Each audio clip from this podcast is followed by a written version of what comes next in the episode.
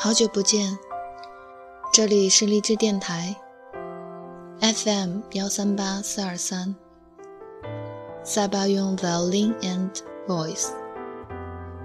音乐是个巨大的秘密，你也是。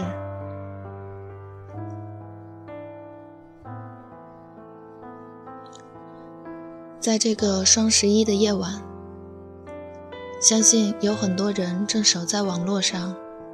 等待打折，疯狂购买。不知道有没有和我一样的人，窝在家里，为自己煮一杯热茶，看看书，听听歌，就这样安静的度过一个单身的狂欢节。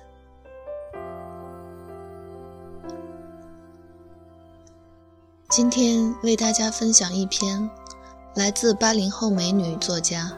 张怡薇的文章，我为自己分分秒秒的疏漏万物向时间道歉。另外，之前有位粉丝私信我说，希望我能将每次推荐的音乐名称及背景介绍写下来，这样如若像他一样想要了解的人，便能有迹可循。所以我会在之后的节目里。将这些资料都备注下来，希望会对你们有用。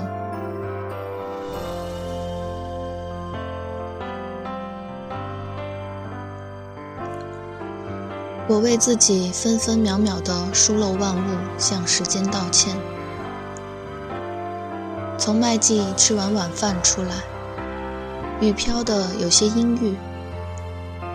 那是只有路灯之下才能看到的密集的飞扬。然而，它究竟能落到谁的身上，反而显得有些依赖运气。那像雪，却又夹带暖风的情景，便是热带的缠绵。我应该习惯了，却还是打了一把过于正式的伞，像一个久病孱弱的人。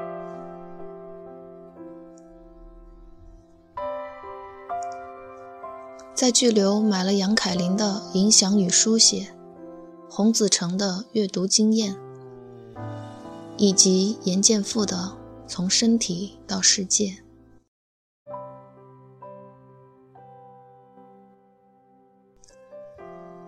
其实是不合时宜的。然而，我总是觉得，人与书的缘分，无异于人与人。稀薄又迷离的距离中，却总有一瞬间是属于命运的灵犀。在寂静、闷人的夜晚里，是一道立冬应有的呼吸。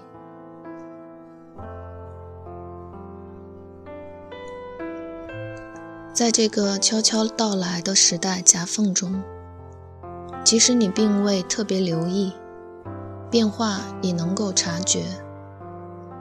日子变得有些缓慢，心情也有些松弛，不再有无数的场合要你表明态度立场。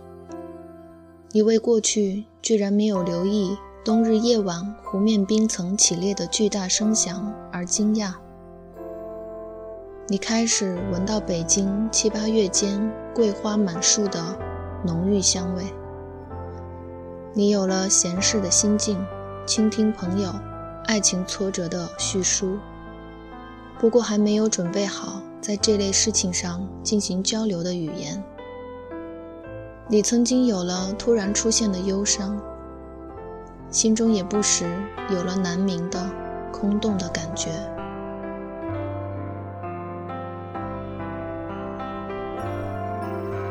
如果不是北京。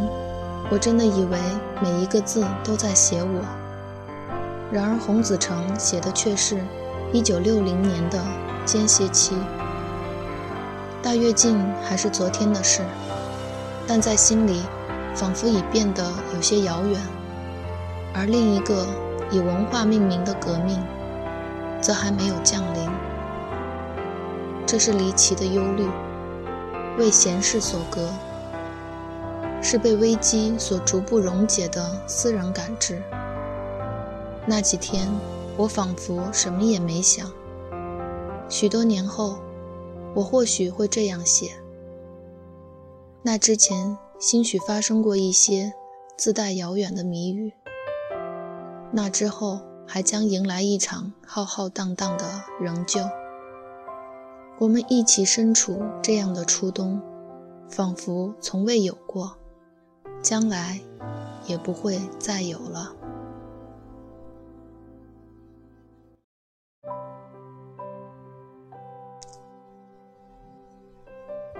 另外，昨晚六点，外婆走了。